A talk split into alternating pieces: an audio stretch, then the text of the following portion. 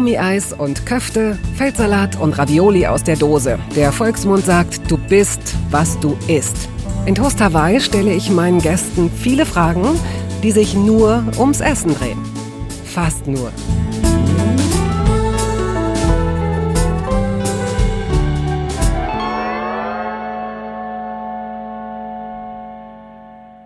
Wenn Sie diesen Podcast schon häufiger oder sogar regelmäßig gehört haben, dann wissen Sie zumindest, wonach ich so gut wie nie frage. Ob nämlich mein jeweiliger Gast irgendeinen Bezug zum Gericht Toast Hawaii hat. Für mich war das ein schönes Zeitreisesymbol, als es darum ging, einen Namen für mein Projekt hier zu finden. War klar, ich frage so gut wie nie danach, das könnte man ja mal machen. Und dieses Mal werde ich wahrscheinlich gar nicht drum herumkommen, schon weil mein Gast involviert ist. Die Schauspielerin Anna Loos nämlich spielt in einem Film die Ehefrau des vermeintlichen Erfinders von Toast Hawaii, Clemens Wilmenroth, der wiederum von Jan-Josef Liefers verkörpert wird, Annas echtem Mann. Sie sehen, es ist kompliziert. Vielleicht verstehen Sie jetzt besser, warum ich nie danach frage. Aber toll, dass Anna zu Besuch gekommen ist. Und ich glaube, dass ich eigentlich gar nichts mehr zu ihr sagen muss. Zwei Kinder, ein Mann, zwei Hunde, eigene Serie, Helen Dawn und den festen Willen, eine Zeit lang auf Zucker zu verzichten. Wow. Also dafür wirkt sie aber echt ziemlich gut gelaunt. Liebe Anna, herzlich willkommen. Ich freue mich sehr, dass du so schnell zugesagt hast, als ich dich eingeladen habe. Ja, ich freue mich auch. Also ich habe so schnell zugesagt. Willst du wissen, warum? Natürlich. Ich hoffe, das ist eine charmante Antwort Na, wir haben schon ein paar Sachen gemeinsam gemacht und ja. ich fand es einfach immer schön. Und ah, okay. äh, tatsächlich äh, kannst du mich auch wahrscheinlich fragen, ob ich mit dir gemeinsam ein Haus putze und wir machen einen Podcast darüber. Würde ich wahrscheinlich oh, auch zu sagen. Das ist natürlich wirklich ein sehr guter Einstieg hier. Mein Lieblingseinstieg eigentlich, wenn ich so will. Als wir eben gerade einen Kaffee noch getrunken haben, hat deine Tochter angerufen und ich habe die Gelegenheit genutzt, habe das Telefon genommen und bin in einen anderen Raum, weil ich hoffte, dass sie mir irgendwelche kulinarischen Geheimnisse verraten würde. So nach dem Motto, ja, sie sagt immer, sie kocht, aber da, dabei kommt jeden Tag ein Lieferdienst oder so. Hat sie natürlich nicht. Ich habe nicht gefragt und sie hat es nicht gesagt. Was sie aber sagte war, in der letzten Zeit kocht Mama ganz viel und ganz toll. Und das Tollste, was sie jetzt kann, Stichwort Kartoffelpuffer von der Oma das Rezept und sie sagt, dass du eine super neue Currysoße irgendwie ent entwickelt hast, sagte sie, glaube ich. Currysoße. Naja, also ehrlich gesagt habe ich natürlich in der letzten Zeit Corona-bedingt noch viel mehr gekocht als je zuvor. Und ich habe dann alle möglichen Rezepte mich erinnert und habe meine Mutter ganz oft angerufen und gesagt, sag mal, wie ging das nochmal? Wie hat Oma das gemacht und so. Und ich habe eine neue Tomatensoße ausprobiert, also eine selbst eine Eigenkreation und eine Eigenkreation von Kürbissuppe. Was ist denn neu an dieser Tomatensoße? Ähm, eine ganze Menge. Also ich misch Kokos daran zum mhm. Beispiel und ich mache verschiedene Kräuter frisch. Also ich kaufe die, versuche die quasi als Blattkraut zu kaufen. Und, äh, Welche Kräuter zum Beispiel? Ähm, Basilikum zum Beispiel, aber auch ein bisschen Thymian, mhm. äh, ein bisschen Oregano. Ich mache auch ein bisschen Petersilie ran. Mhm. Und zwar äh, nicht diese kleine gefaltete, sondern die Blattpetersilie. Ja. Und die mache ich aber vorher in einem Mixer, also so, dass sie quasi nur noch grüne Brei, so, so eine grüne ja. Paste ist und so. Und ja, kein, ein bisschen Muskat mache ich ran. Ich äh, mache Walnüsse ran. Die mache ich aber auch ganz fein. Also die reibe ich quasi. Und ja, was mache ich noch? Ich mache frische Tomaten ran. Also ich, ich koch, brühe die ab, dann mache ich die Pelle ab und dann passiere ich die und so. Das klingt nach einer sehr außergewöhnlichen Soße, ja, die man ja und äh, die du zu Gemüse machst, zu Nudeln machst, die man zu allem wahrscheinlich ganz gut essen kann. Ich kann mir überhaupt nicht vorstellen, wie die wie die schmeckt gerade. Ja, zu Nudeln. Also wir versuchen uns gerade durch alle glutenfreien Nudelsorten durchzuprobieren. Wir sind jetzt glaube ich auch äh, beim Ende der Fahnenstange angekommen von von Reis über äh, mhm. was gab's denn da noch alles? Ach, was waren das alles für Nudeln? Kichererbsennudeln, Reisnudeln. Hast du mal diese äh, Zucchini-Nudel-Dings da mitgemacht? Also so, es gibt ja diese. Ah ja, die, du meinst diese selbstgemachten aus Zucchini-Spaghetti. Ja, genau. ja, das ja, haben wir auch genau. gemacht. Es gibt ja dieses eine berühmte vegane Kochbuch und da steht, glaube ich, das, das Ultra Zucchini Bolognese, die keine Bolognese ist, äh, Rezept drin. Mit so einem Tofu-Hack quasi. Mhm. Und aber du selbst isst Fleisch.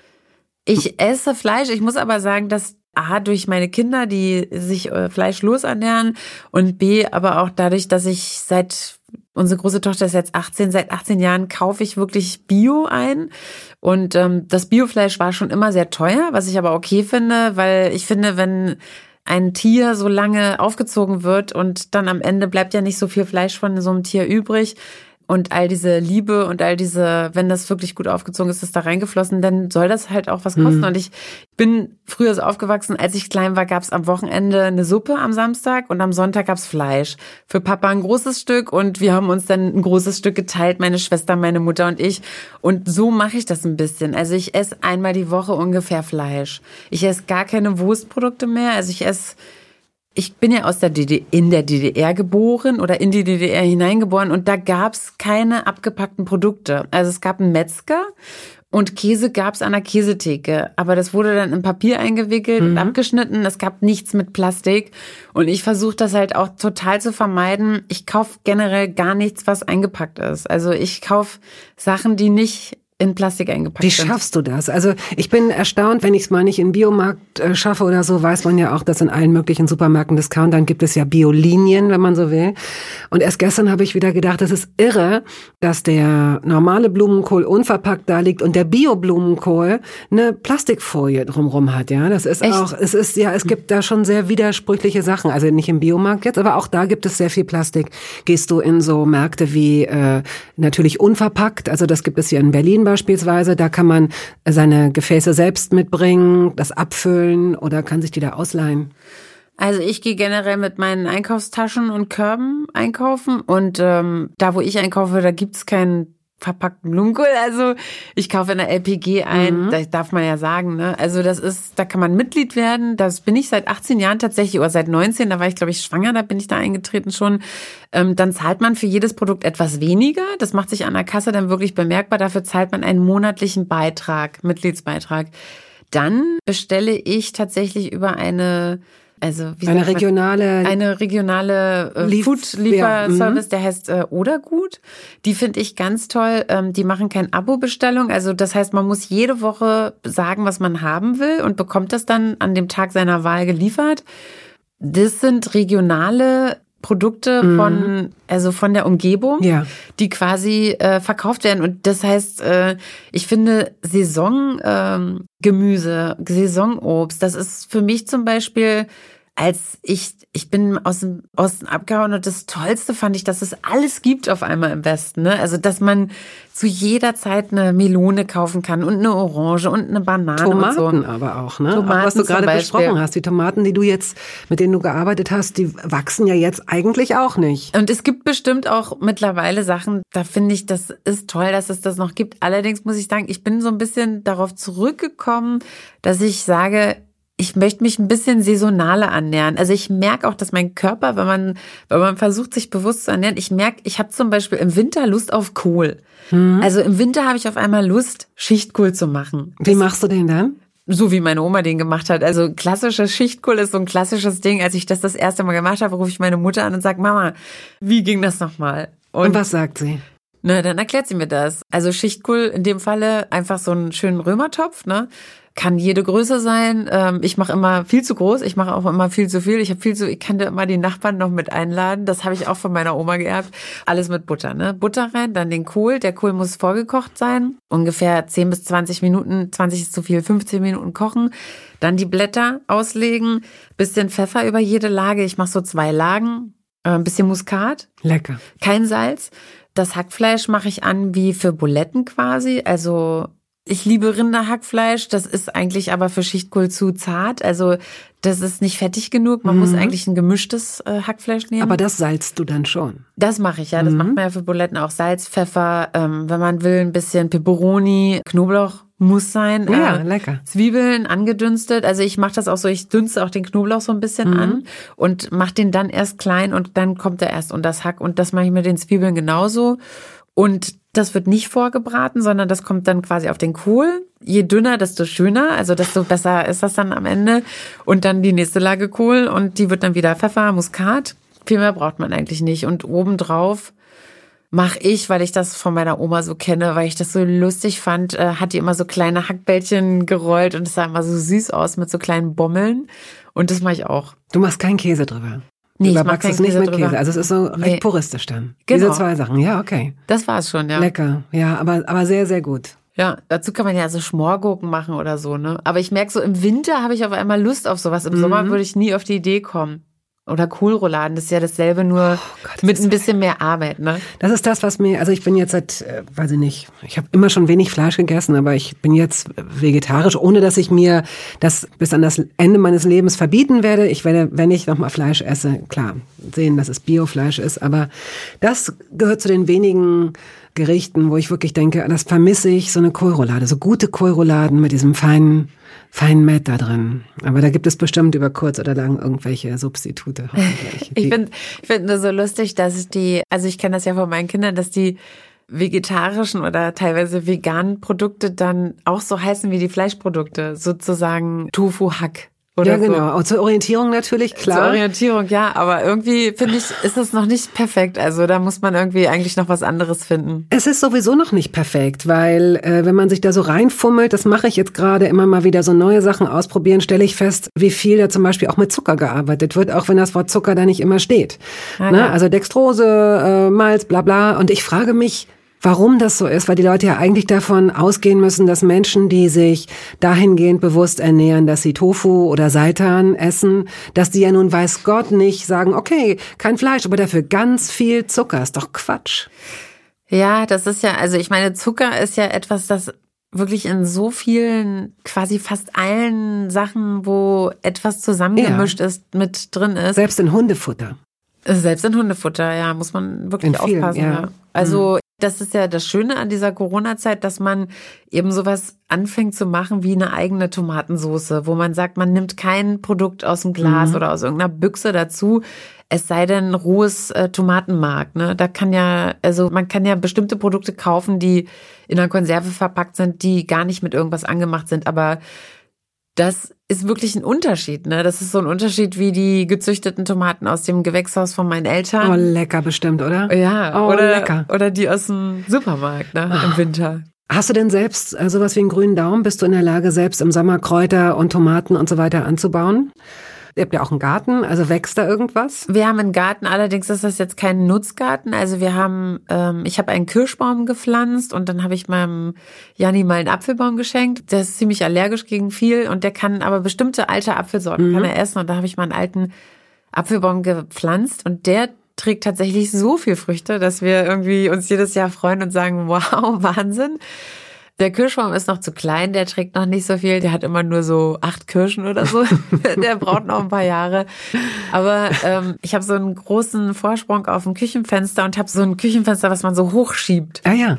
Und äh, da mache ich im Winter natürlich nicht, aber im Sommer und im Frühling habe ich da so ein Kräuterbeet und da habe ich alle möglichen Kräuter dann. Und im Winter arbeite ich viel mit getrockneten Kräutern. Wir gehen zurück. Du bist ja vorhin schon mal kurz da gewesen, aber äh, wir wollen da etwas intensiver einsteigen. Du bist gebürtige Brandenburgerin und hattest das Glück, eine Oma zu haben, die einen Bauernhof bei Görzke hatte. Genau, in Wutzow. Ein kleines so. Dorf, das keiner kennt. In Wutzow. In Wutzow bei Görzke. Ähm, bei Belzig, bei Brandenburg. War das richtig noch mit, äh, mit Landwirtschaft und Tierhaltung? Ja, das war mit Landwirtschaft und Tierhaltung und allem, was dazugehört. Also als ich wirklich sehr klein war, da gab's auch noch diesen Milchschemel zusammengehauen aus äh, vier Holzstücken, äh, nee, drei Holzstücke, also zwei so Stämme und so ein Brett drüber. Und mein Opa hatte halt diese Kannen, die haben dann die Milch äh, von den Kühen genommen und dann wurde die raufgestellt und dann hat der Milchwagen vors Haus, ne? Und dann hat der Milchwagen die abgeholt. Und meine Oma hatte eine Ziege und ich, also das Schönste für mich ist warme Ziegenmilch, frisch gemolken, Wow. so frisch, ne? Das bekommt man ja nirgendwo, Ja. außer auf dem Bauernhof. Und das hat meine Oma ganz oft gemacht, so morgens mir so ein kleines Glas warme Ziegenmilch geholt und das liebe ich wirklich. Als ich den Jan kennengelernt habe, ich habe ihm das irgendwann mal erzählt und dann haben wir in Hannover, hat er sein Album aufgenommen und ich habe ihm so ein bisschen geholfen, ein bisschen Backgrounds gesungen und also vor 20 Jahren, über 20 Jahren. Und dann ist er tatsächlich eines Morgens mit dem Produzenten, der einen kannte, der eine Ziege hatte, los. Und dann haben die für mich Ziegenmilch gebeugt. Oh, das fand das ich wirklich süß. wirklich süß. ja. ja. Als du zur Welt kamst, gab es deine Schwester schon, du hast eine ältere mhm. Schwester. Und wie würdest du, wenn du dich jetzt erinnerst, als du Kind warst, jetzt in Brandenburg zu Hause, habt ihr regelmäßig zusammen gefrühstückt? Habt ihr regelmäßig zusammen Abendbrot gegessen? Also Frühstück und Abendbrot waren, haben wir immer zusammen zu uns genommen. Als also, ganze Familie. Als ganze Familie, auch in der Woche. Also meine Mutter war Krankenschwester, allerdings in der Poliklinik. Da gab es keine Nachtschicht oder Spätschicht, sondern Poliklinik war sowas wie heute ein Ärztehaus ist. Mhm. Nach der Wende haben die die alle direkt platt gemacht und heute sind das alles wieder Ärztehäuser. Heißt nur anders quasi. Also da waren viele verschiedene Ärzte in einem Haus. Und äh, die hatte dann abends natürlich immer frei und mein Vater war Ingenieur, der hatte auch abends frei. Also, und wir haben immer zusammen gefrühstückt. Das war dann schon so ein bisschen hektischer, ne, wie das eben so ist, morgens zur Schule, hier, wo ist meine Stunde? Was hast du gegessen als Kind? Was hast du als Pausenbrot mitgenommen? Kannst du dich daran erinnern? Ja, also ich habe als Kind nicht so viel gegessen. Ich habe zum Beispiel Fleisch überhaupt nicht gemocht als Kind, bis auf Buletten und Bockwürstchen. Also so ein Stück Fleisch, so fand ich alles mega eklig. Und äh, Leberwurst ging auch gerade noch so. Also immer, wenn es so stark verarbeitet war, mochte ich das noch. Ich habe einfach gerne Butter oder Schmalzstollen gegessen, muss ich ehrlich sagen. Und äh, Honigbrote habe ich auch gerne gemocht. Und habe ich auch mitbekommen in die Schule. Okay, das heißt, morgens habt ihr alle zusammengesessen, habt ihr in der Küche gegessen? Genau. Gab es da so eine Küchenecke, so eine, so eine Sitzecke? Na, meine Eltern hatten immer schon ein Haus. Also wir sind, ich bin in einem Haus groß geworden, auch mit viel Platz. Und äh, wir hatten eine große Küche und einen großen Küchentisch. Und da haben wir alle drumherum gesessen. Jeder hatte so seinen Platz. Mhm. Natürlich schon mit kultiviert, immer morgens und abends und natürlich am Samstag und am Sonntag war das auch ganz wichtig, dass wir beim Mittag da waren. Also wir konnten raus. Früher war das ja so, äh, hast du deine Hände gewaschen? Zähneputzen mhm. wurde gar nicht gefragt abends. Und du bist zu Hause, wenn es dunkel wird. Ne? Und wir waren nur unterwegs, wir waren im Park und äh, hast du nicht gesehen. Aber zu den Mahlzeiten mhm. waren wir natürlich zu Hause. Mhm. Ne? Und wurde da richtig, erzählte man sich was vom Tag, so wie man sich das wünscht? Oder war, ging es dann eher so darum, bei Essen spricht man nicht, beim Essen muss man sich auch ein bisschen konzentrieren und still sein? Beides vielleicht. Also ich war so ein, mein Vater hat immer gesagt Kasperkopf und Clown. Äh, ich habe immer die ganze Zeit geredet und ich saß neben meinem Vater und äh, mein Vater war es manchmal zu viel und hat dann gesagt, ach halt doch mal die Klappe, du Clown. Du redest ohne Punkt und Komma, isst doch mal. Also ich habe immer geredet und nicht gegessen. Aber aber man hat sich schon so seinen Tag erzählt. Also ich glaube, meine, meine Eltern haben das auch genutzt. Also ich kenne das so von meinen Kindern, die kommen aus der Schule und man sagt, und wie war's? Mhm. Okay. Gab es irgendwas besonders Blödes? Nö. Nö. Gab es irgendwas ganz Tolles? Nö. Ja, was denn dann? Ja, weiß nicht. Ne? Also so direkt danach haben die immer nie Lust mhm. zu reden. Und wenn man sich so so ein Glas Wasser eingießt und einen Haps nimmt und irgendwann fangen die dann an zu reden, so, so ähnlich wie auf Autofahrten. Auf Autofahrten reden meine Kinder dann auch auf einmal immer. Also beim Essen und beim Autofahren haben die dann Lust zu reden.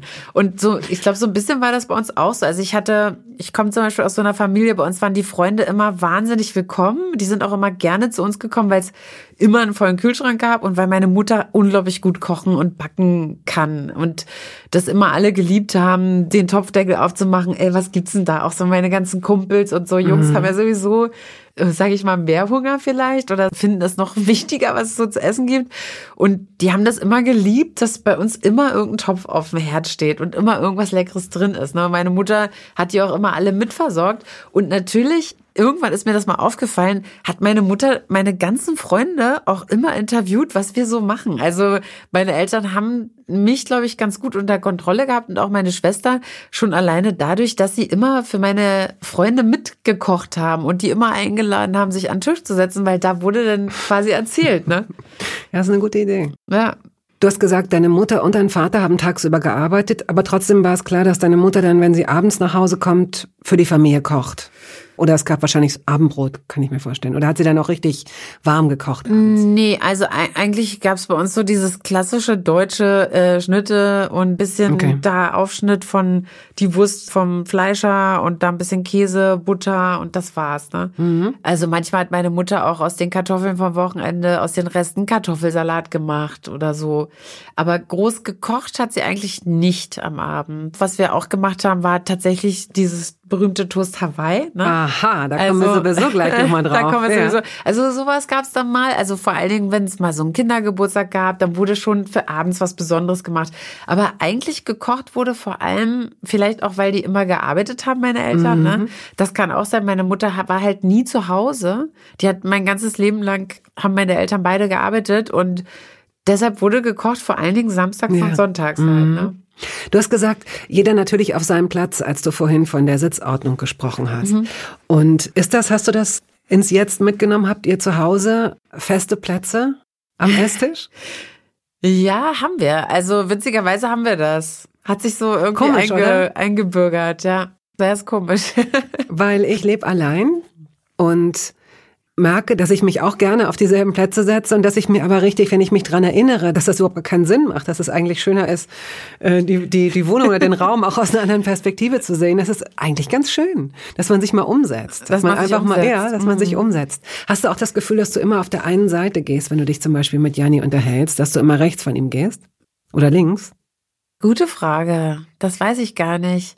Ich habe auf jeden Fall einen Freund, äh, mein Musikproduzent und sehr guter Freund, der kann nicht links von mir laufen. Also wenn der nicht rechts von mir läuft, wenn wir gehen, dann und wir reden so, dann sagt er, nee, warte, warte, ich kann nicht. Also dann muss der von links wieder nach rechts wechseln, sonst kann er nicht sich konzentrieren. Also Bei manchen Menschen liegt das daran, dass sie ein taubes Ohr haben und dass sie deswegen von einer ganz bestimmten Seite aus angesprochen werden wollen. Aber bei deinem Musikproduzenten ich hoffe, hoffe ich, ist das nicht so. Nein, ich hoffe Oder? auch nicht, dass das bei ihm so ist. Ich weiß nicht, keine okay. Ahnung. Nee, bei Janni ist fühle ich mich rechts und links, glaube ich, gleich, ehrlich gesagt. Mhm. Aber ich schlafe natürlich immer auf einer Seite. Das ist witzig. Und wenn wir in irgendein Hotel kommen, dann ist es total klar, dass jeder so seine Seite hat und dass wir auch diese Seite beziehen. Okay. Und manchmal kennt man bestimmt aus Hotels, manchmal ist dann dieser eine Nachttisch und dann ist das Fenster auf der Seite und dann ist die eine Seite schöner und dann versucht der Jan Josef schon mal meine Seite zu kriegen, obwohl es, weil es jetzt halt irgendwie schöner liegt in diesem Ensemble des ganzen Zimmers. Mhm. Und dann kämpfe ich auch dafür, dass ich, weil ich möchte dann auch auf meiner Seite schlafen. Als Schauspieler bist du und als Schauspieler seid ihr, aber jetzt geht es ja hauptsächlich um dich, ja manchmal wochenlang gar nicht zu Hause, gar nicht am Platz. Das heißt, du hast deine Utensilien nicht, du hast deinen Kühlschrank unter Umständen nicht oder vielleicht hast du auch dann ein Apartment und bist Selbstversorger, keine Ahnung, Selbstversorgerin. Was ist dir wichtig? Was nimmst du mit von zu Hause, wenn du weißt, dass du Dreharbeiten hast? Ich nehme ganz viel mit. Was also, denn zum Beispiel? Also es geht mal los beim Kopfkissen. Ich nehme eigene Bettwäsche mit. Ich mag keine Hotelbettwäsche. Das ist mir meistens, also wenn man jetzt nicht mal nur eine Nacht irgendwie schläft, sondern für länger. Ich finde die meistens mit viel zu viel Waschmittel gewaschen mhm. und so. Ich krieg dann richtig mhm. Hautjucken. Mhm. Und deshalb nehme ich einfach meine mit und am Wochenende fahre ich ja eh meistens nach Hause und dann wasche ich die wieder zu Hause. Auch so Küchensachen nimmst du? Ja, nimmst Messer zum Beispiel. Also welches Hotel, also tatsächlich, wenn man jetzt einen Film dreht und so eine lange Zeit irgendwo mhm. ist, dann hat man meistens so Apartments, wo man auch eine Küche hat ich esse zum Beispiel morgens, ich brauche so, wenn ich morgens um fünf schon am Schminktisch sitzen muss, dann habe ich auch Lust, morgens etwas Leckeres zu frühstücken. Und ich kann nicht von jedem Catering verlangen, dass die morgens um 4.30 Uhr schon was Cooles am Start haben. Und ich mache mir das dann lieber selber im Hotelzimmer. Das was heißt, machst du dann zum Beispiel? Was ist dann so ein Frühstück? Mein absolutes Lieblingsfrühstück ist ein äh, Porridge mit Milch, mhm. also mit Hafermilch. Äh, und äh, Nüsse klein gehackt, äh, ein paar Beeren drauf und fertig. Wir könnten sofort zusammenbringen. Das ist mein absolutes Lieblingsfrühstück. Ich liebe Und Porridge. ich liebe es in der letzten Zeit auch so zu variieren. Also ich bin im Moment, habe ich wie so eine, ich komme mir vor wie so eine Wissenschaftlerin und wenn ich jetzt einmal das Perfekte zusammen habe, wüsste ich gar nicht mehr, wie ich es eigentlich hergestellt habe, weil ich jetzt auch mit Weizenkleie und Haferkleie und allen möglichen, weiß ich nicht, Vollkornprodukten, die ich da so finde und Nüssen und gehacktem Pipapo und groben Haferflocken Haferflocken und Dinkelflocken und so weiter. Ich, das ist toll. Zu Hause so tausend Gläser. Ja, genau. Und immer, ich äh, wechsle auch immer mal eins aus, wenn ich was Neues ja, finde. Genau. Und dann mache ich immer aus dem Glas, aus dem Glas, aus dem Glas und so bisschen Chia noch dazu. Ja. Dann habe ich noch, was habe ich meine neueste Entdeckung ist, Kennst du das, diese, wie heißt das, von den Blüten, was die Bienen sich holen? Das gibt's auch. Ähm, Gelee Royal, nein, das ist, äh, aber du meinst. Nee, ja diese, diese kleinen, Nek dieses Nektar getrocknet. Das gibt's auch so im Glas. Das ist so, sind so wie kleine Krümel von diesen Blüten. Das ist super lecker. Das ist so süß, aber auf so eine ganz blumige, eigenartige Weise. Also man denkt sofort an Sommerwiese und Blumen Aha. und, und Bienen mhm. und so. Und wenn ihr dann dreht, ist es dann wahrscheinlich schon so, dass du, da du zu den Hauptdarstellerinnen gehörst, dass man, dass man sagt, vegetarisch, dass du dir was aussuchen kannst, dass du mitbestimmen Das kann kannst? jeder, ja. ja. Also mittlerweile, als ich angefangen habe zu drehen, das ist jetzt irgendwie über 30 Jahre her, da war das noch so, da brauchten die Beleuchter ein großes Stück Fleisch und noch fünf mhm. Kartoffeln mhm. und ganz viel Soße. Das hat sich so geändert. Wirklich? So, also das hat Aha. sich wirklich so sehr verändert. Heute sind die Beleuchter meistens die Veganer.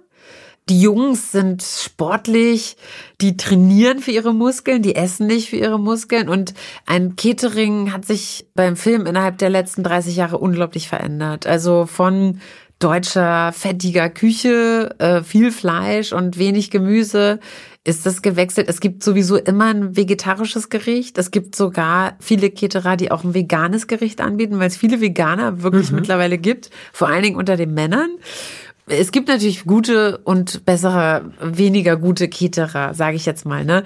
Und es gibt welche, da kann man sagen, Mensch, ich esse gerade keinen Zucker und gerade keine Kohlenhydrate, weil ich auch für die Rolle vielleicht mhm. besonders schlank sein muss oder trainiert oder so. Und dann klappt das nicht hundertprozentig und dann gibt's Keterer, die da wirklich mitdenken und einem dann auch helfen. Aber es ist leider nicht so wie in Amerika, wo jeder auch noch seinen Koch mitbringen kann. also das äh, brauche ich, glaube ich, aber auch nicht. Werbung. Es gab eine Phase in meinem Leben, in der ich alles richtig machen wollte in Bezug auf meinen Körper. Genügend Flüssigkeit, Bewegung, die richtige Ernährung. Hey, ich werde ein ganz neuer Mensch und kürze das an dieser Stelle mal ab. Aus mir wurde kein ganz neuer Mensch. Solche Pläne sind löblich, aber in der Regel zum Scheitern verurteilt. Wir wollen zu schnell zu viel und übersehen, wer wir sind und wer wir jahrzehntelang waren. Nichts gegen Veränderungen, nichts gegen gesündere Angewohnheiten oder Ernährungsumstellungen. Aber ich finde, sie müssen zu unserem Leben passen und es muss irgendwie Klick machen im Kopf. Rückblickend kann ich sagen, dass mir die Dinge, die sich bei mir dauerhaft in Bezug auf meinen Körper oder Ernährung veränderten, immer auch einleuchteten, weil ich eine Veränderung in meinem Körper oder in meiner Kondition oder in meiner Konzentration spürte. Vor ungefähr zwei Jahren riet mir eine sehr gute Freundin, die Ärztin ist, dazu, ein paar kleine Check-ups durchzuführen und bat mich eindringlich darum, täglich Omega-3-Fettsäuren zu mir zu nehmen. Wenn du sonst auf alles verzichtest, Bettina, darauf bitte keinesfalls, sagte sie mir und empfahl mir gleich noch die Marke dazu, Norsan. Da hätte sie die Inhaltsstoffe gecheckt, die nähme sie nämlich selbst auch. Nun ist es ja nicht so, dass ich das nicht selbst schon hundertmal gelesen hätte. Allein schon um Entzündungen abklingen zu lassen, ist unser Körper auf ungesättigte Fettsäuren angewiesen, kann sie aber nicht selbst produzieren. Wir müssten täglich 250 Gramm Makrele oder Sardellen oder Lachs essen. Bekommt niemand von uns hin, oder? Ich begann dann damit, verschiedene Produkte zu vergleichen. Rezensionen, Qualitätsnachweise, Erfahrungsberichte und landete, das hätte ich mir also sparen können, wieder bei Norsan. Daher fällt es mir wahrscheinlich auch so leicht, diese Produkte hier zu bewerben. Es gibt die hochdosierten Omega-3-Produkte im Sortiment als Kapseln oder Öle aus Fischöl oder Algenöl. Letzteres dient als vegane Variante. Und für Kinder gibt es beispielsweise vegane Kaugelee-Drops. Mein Favorit ist das Fischöl, weil ein Esslöffel pro Tag ausreicht und ich damit zudem noch Vitamin D3 aufnehme. Gesundheitsversprechungen kann und darf ich hier nicht machen, das ist klar. Aber ganz subjektiv als Bettina kann ich sagen, dass ich mich deutlich fitter und konzentrierter fühle seit anderthalb Jahren. Also seit ich das Öl täglich nehme. Und ich werde dabei bleiben, Podcast-Werbung hin oder her. Und meine Arztfreundin ist auch happy. Sie ist eine von über 5000 Ärztinnen und Ärzten, die die Produkte von Norsan empfehlen. Ich habe auch gerade nochmal nachgeschaut. Norsan ist die meistverkaufte Omega-3-Marke in deutschen Apotheken. So, und weil das der Deal auf Gegenseitigkeit ist, machen wir es hier endlich auch mal so, wie Sie das vielleicht schon aus anderen Podcasts kennen. Es gibt einen Code mit einer Ermäßigung von 15 Prozent auf Ihre erste Bestellung. Dieser Code ist gültig bis zum Ende des Jahres und lautet Toast 15, kleingeschrieben und ohne Leerzeichen. Toast 15. Sie finden die Infos dazu auch in den Show Notes.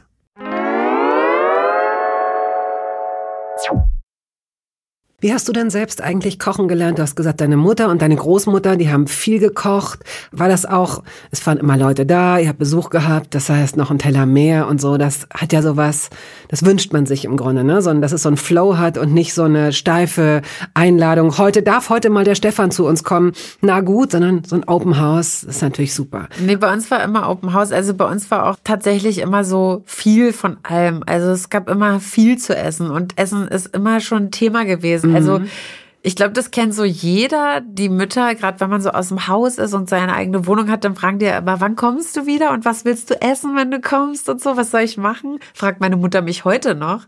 Also ist heute noch so ein richtig, das ist so immens wichtig mhm. für sie, ne? Also ich gehe zum Beispiel diese Woche zu meinen Eltern und helfe ihnen mal so einmal ich mache da aber so ein, wie so ein Frühjahrsputz, ne? Also ja. Mache alle Fenster und so.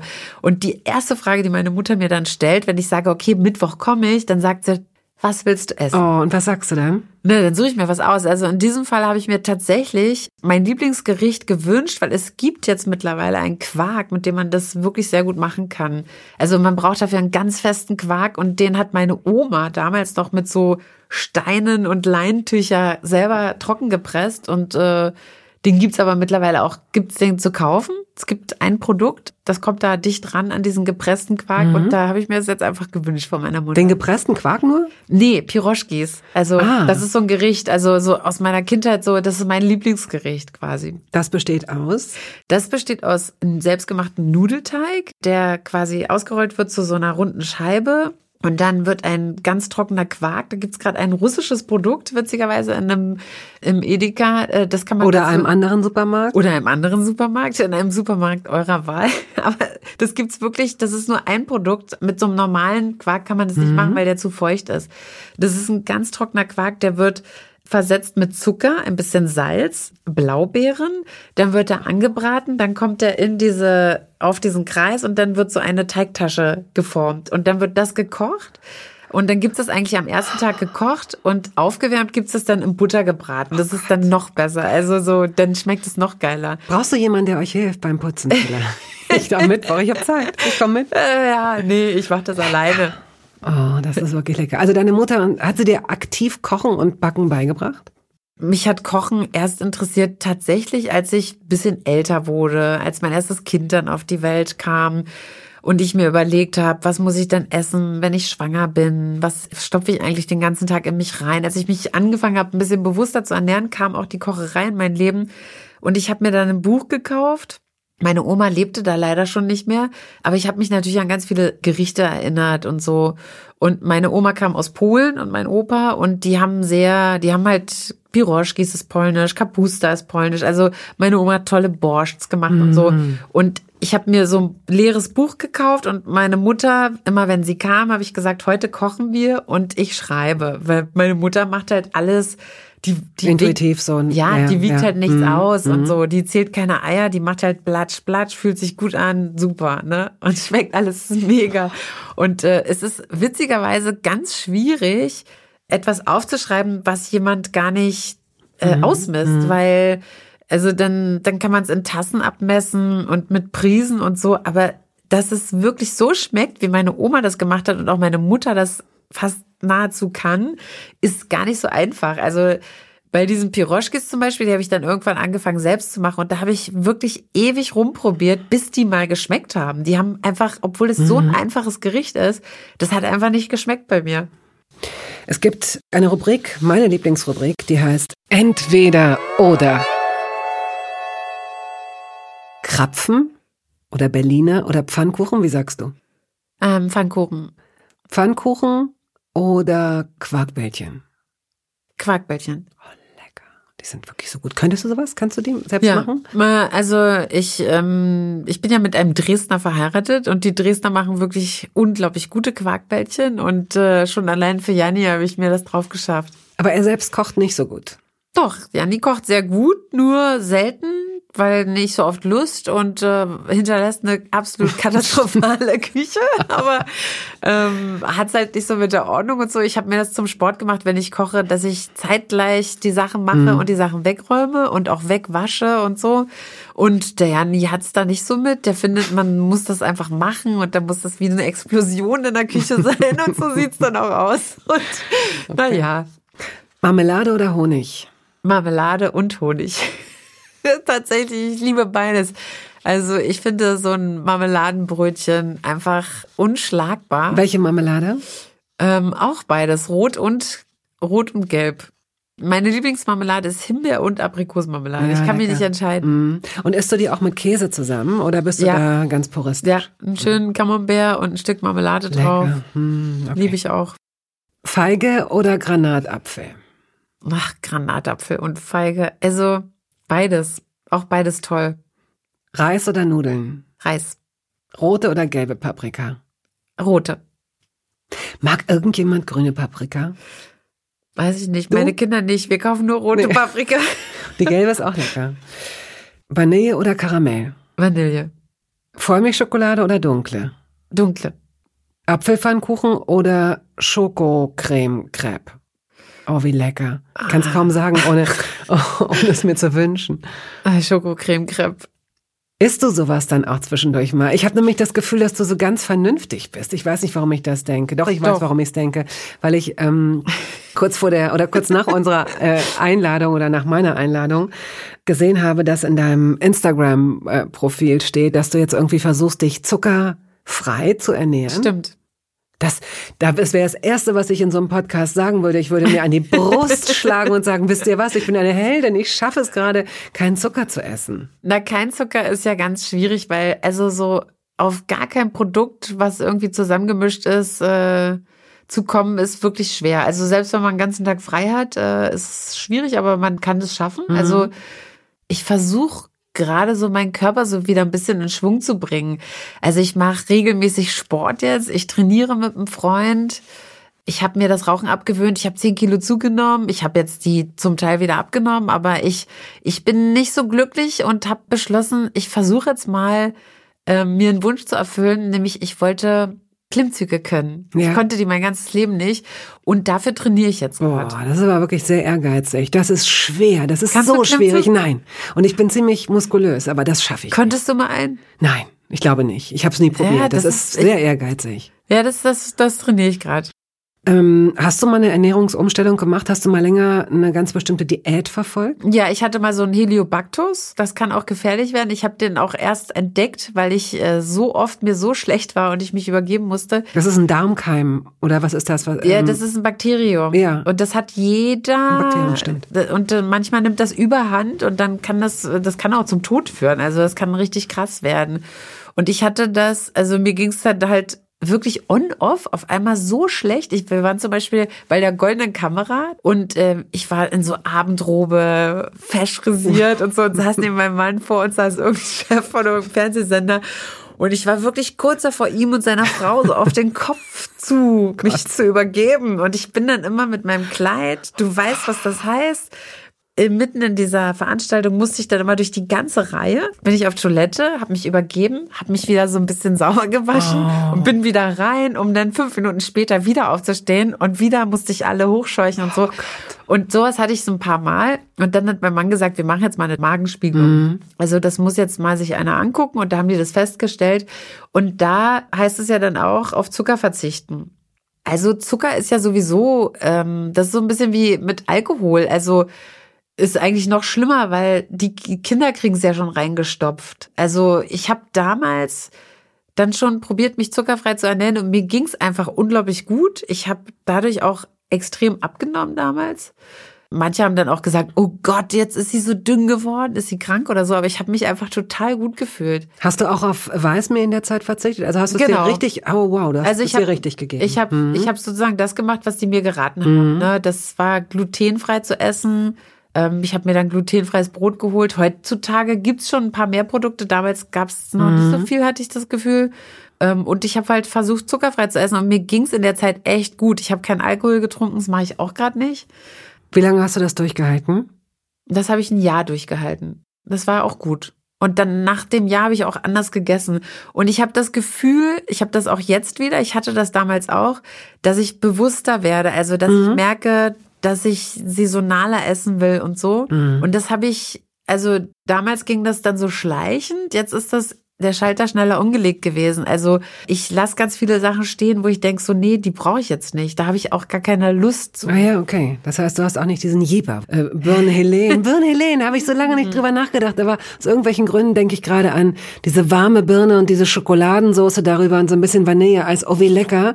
Äh, würdest du das in so einer Situation, wenn du eingeladen wirst, zurückgehen lassen oder darum bitten, dass du keine Portion bekommst? Bist du dann Nee, Nein, bist du nicht. Nee, ich würde dann immer sagen, okay, das ist, also ich finde, so ein guter Gastgeber, das ist für mich heilig.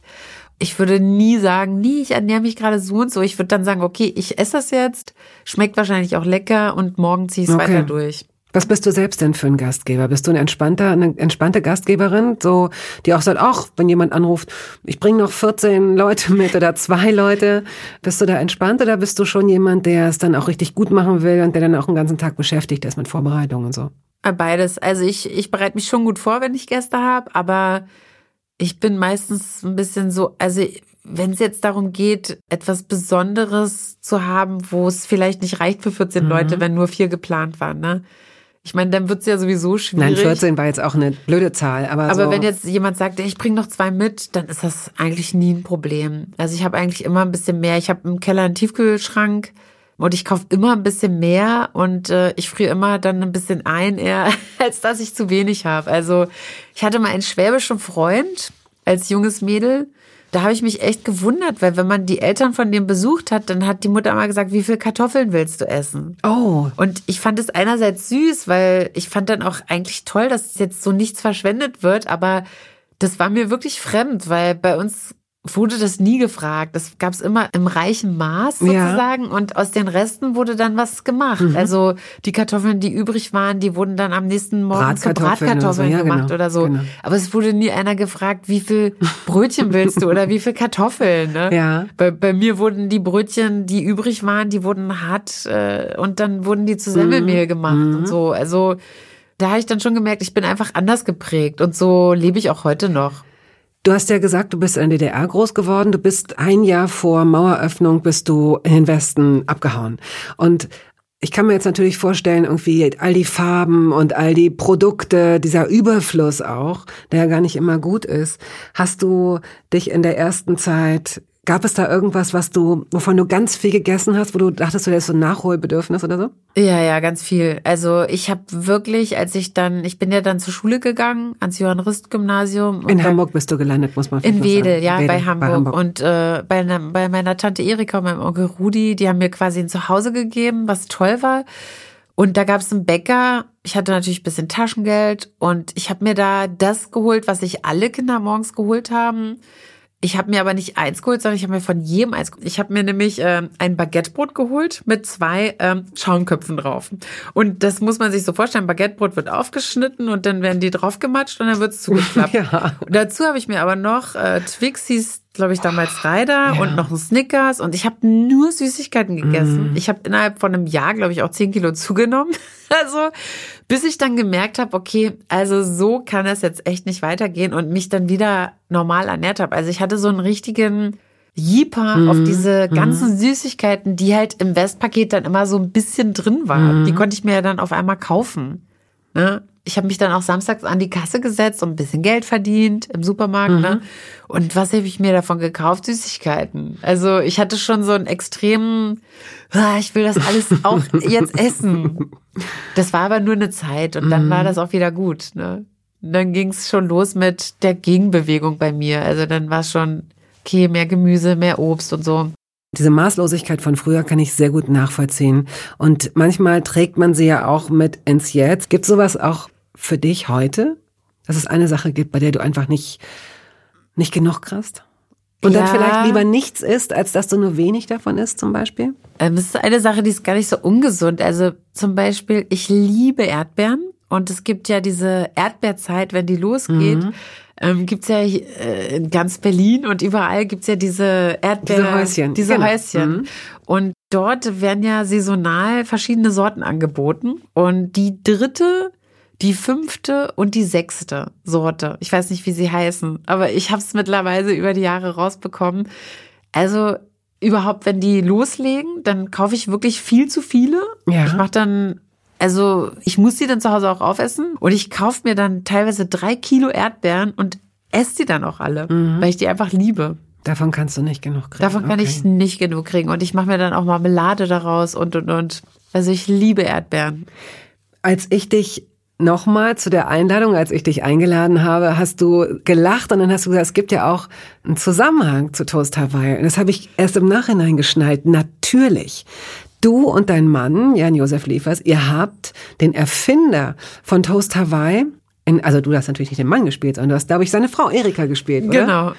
Kannst du darüber erzählen? Kannst du sozusagen jetzt mal diesen Job übernehmen, den wir in all den Wochen noch nicht erledigt haben, nämlich mal aufzuklären darüber, was ist Toast Hawaii und wer hat's erfunden? Toast Hawaii ist ein Gericht, das ein eigentlich ein Schauspieler, mhm. witzigerweise, nämlich der Clemens Wilmenroth, ein ähm, Schauspieler, der wenig Arbeit hatte und sich dann überlegt hat, er könnte ja, es gab damals, man kann es sich kaum vorstellen, noch keine Kochsendung im Fernsehen und er hat sich überlegt, ich mache fürs Fernsehen, biete ich an Kochsendungen mhm. und ist damit äh, eben zum Fernsehen gegangen und hat dort mit einem Chef geredet, äh, ich glaube, das war der NDR, ich weiß es gar nicht mehr genau und äh, dann haben die das ausprobiert und das ist unglaublich gut angekommen. Und Clemens Wilmenroth hat diesen Toast Hawaii erfunden. Und äh, es ist wirklich witzig, weil dieser Toast Hawaii war für uns, wenn wir so ein Westpaket bekommen haben, was auch gerne mal drin war, weil es das halt gar nicht gab bei uns, war eine Büchse Ananas. Ananas. So. Oder auch zwei.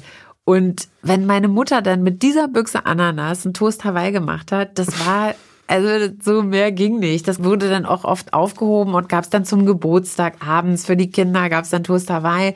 Und wenn die Büchsen Ananas eben alle waren, dann gab es das eben mit saurer Gurke. Ne? Da wurde ja. anstatt der Ananas saure mhm. Gurke reingelegt.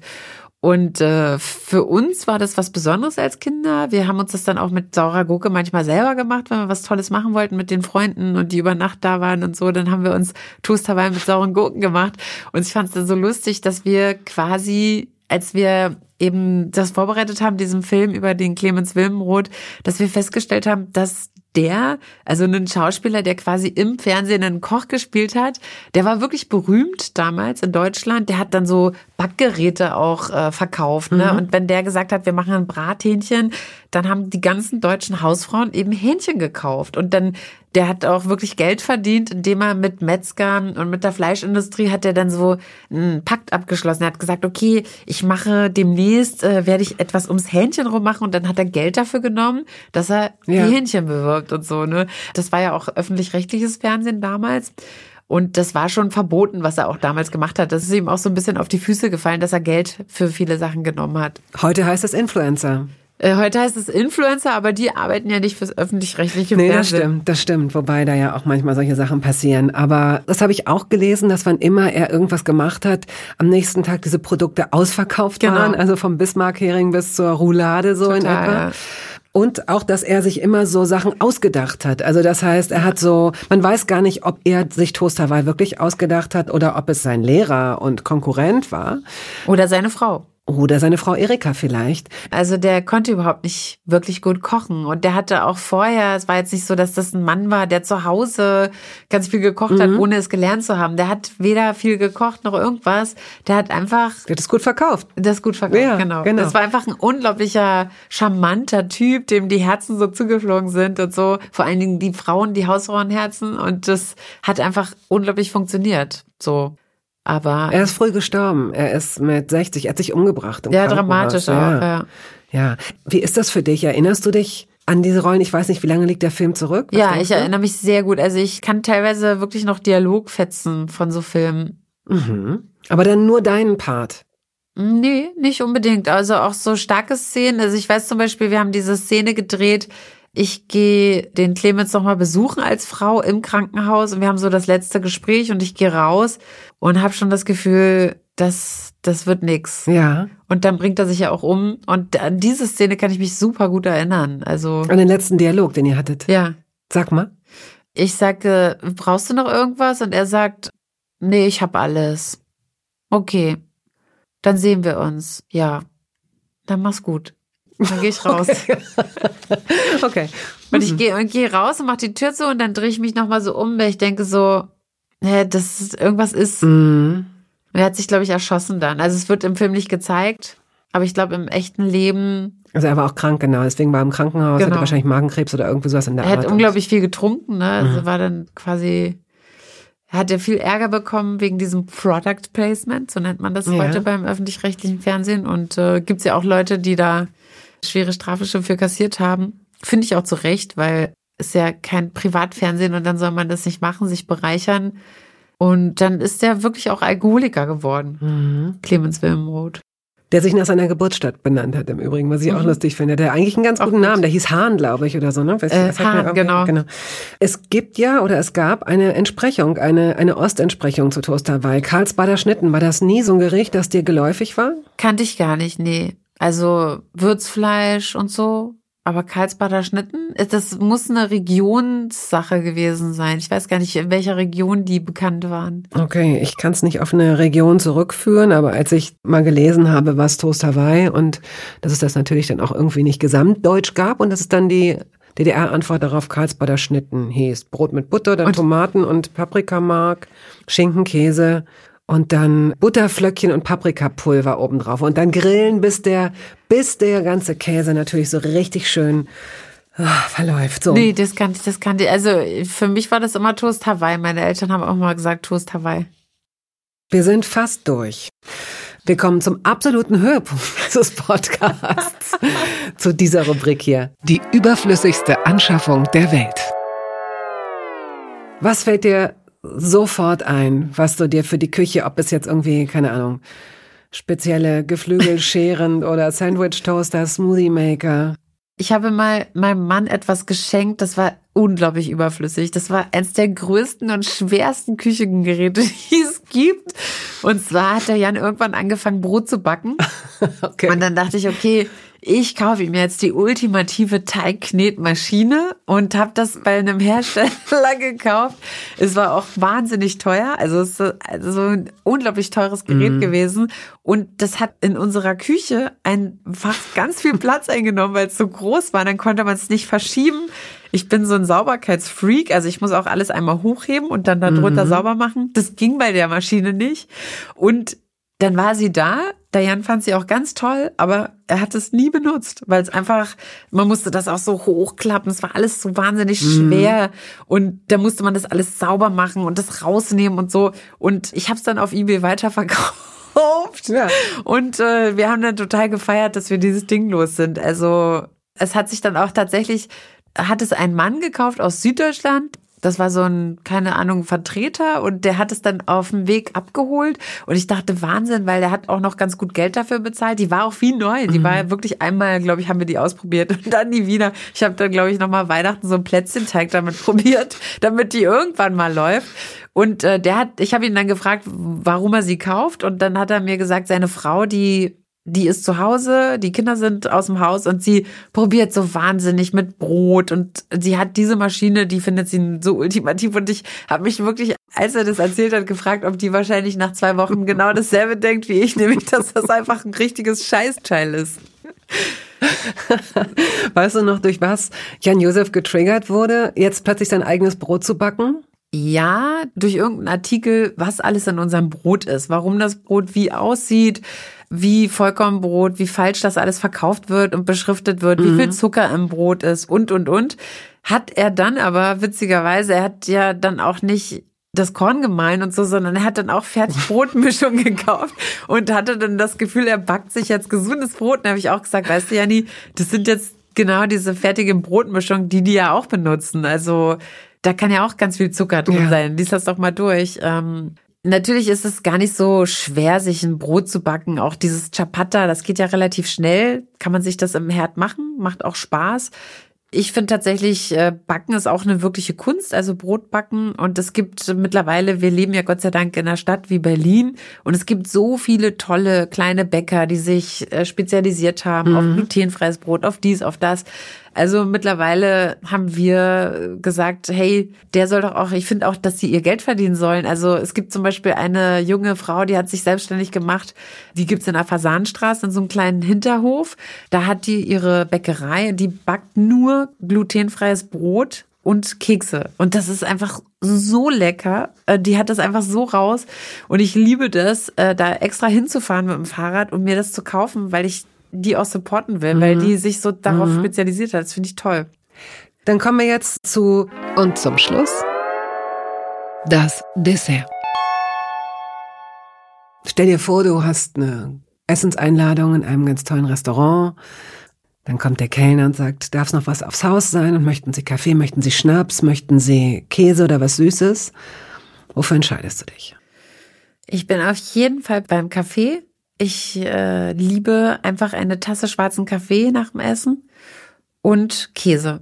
Also Käse finde ich auch, so drei kleine Stückchen Käse mhm. finde ich auch toll. Was für Käse am liebsten? Am liebsten kein Kuhkäse, mhm. äh, Ziege, Schaf, gerne so einen brieartigen mhm. Ziegenkäse, ähm, vom Schaf so einen Frischkäse und Roquefort vielleicht ein Stückchen kleines. Okay. Dann fährst du jetzt gleich nach Hause und wirst dir was zu essen machen. Was denkst du?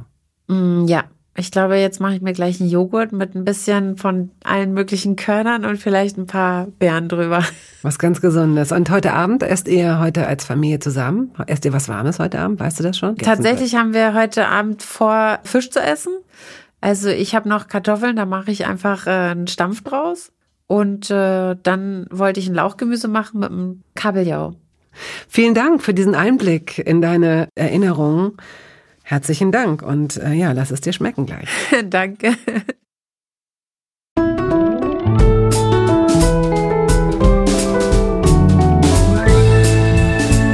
Toast dabei ist eine Studio Bummens Produktion. Ausführende Produzentin Wiebke Holtermann.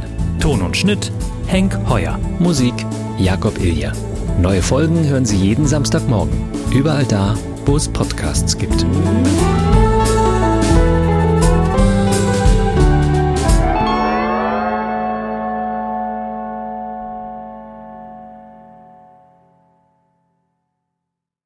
Halt, stopp, warten Sie. In eigener Sache möchte ich feierlich bekannt geben, dass das erste Toast Hawaii Buch da ist. Es heißt Das Essen meines Lebens und darin vorkommen Olli Schulz, Iris Berben, Anke Engelke, Guido Maria Kretschmer, Flake, Barbara Schöneberger, Henry Hübchen und einige andere. Und jede und jeder von ihnen hat mir ein Essens-Selfie geschickt und ein persönliches Rezept. Das ist ein super Buch zum Verschenken für alle Feste, für alle Geburtstage und Essenseinladungen. Das Essen meines Lebens. Ein Kochbuch, ein Interviewbuch und ein Fotobuch. Sie können das jetzt bestellen.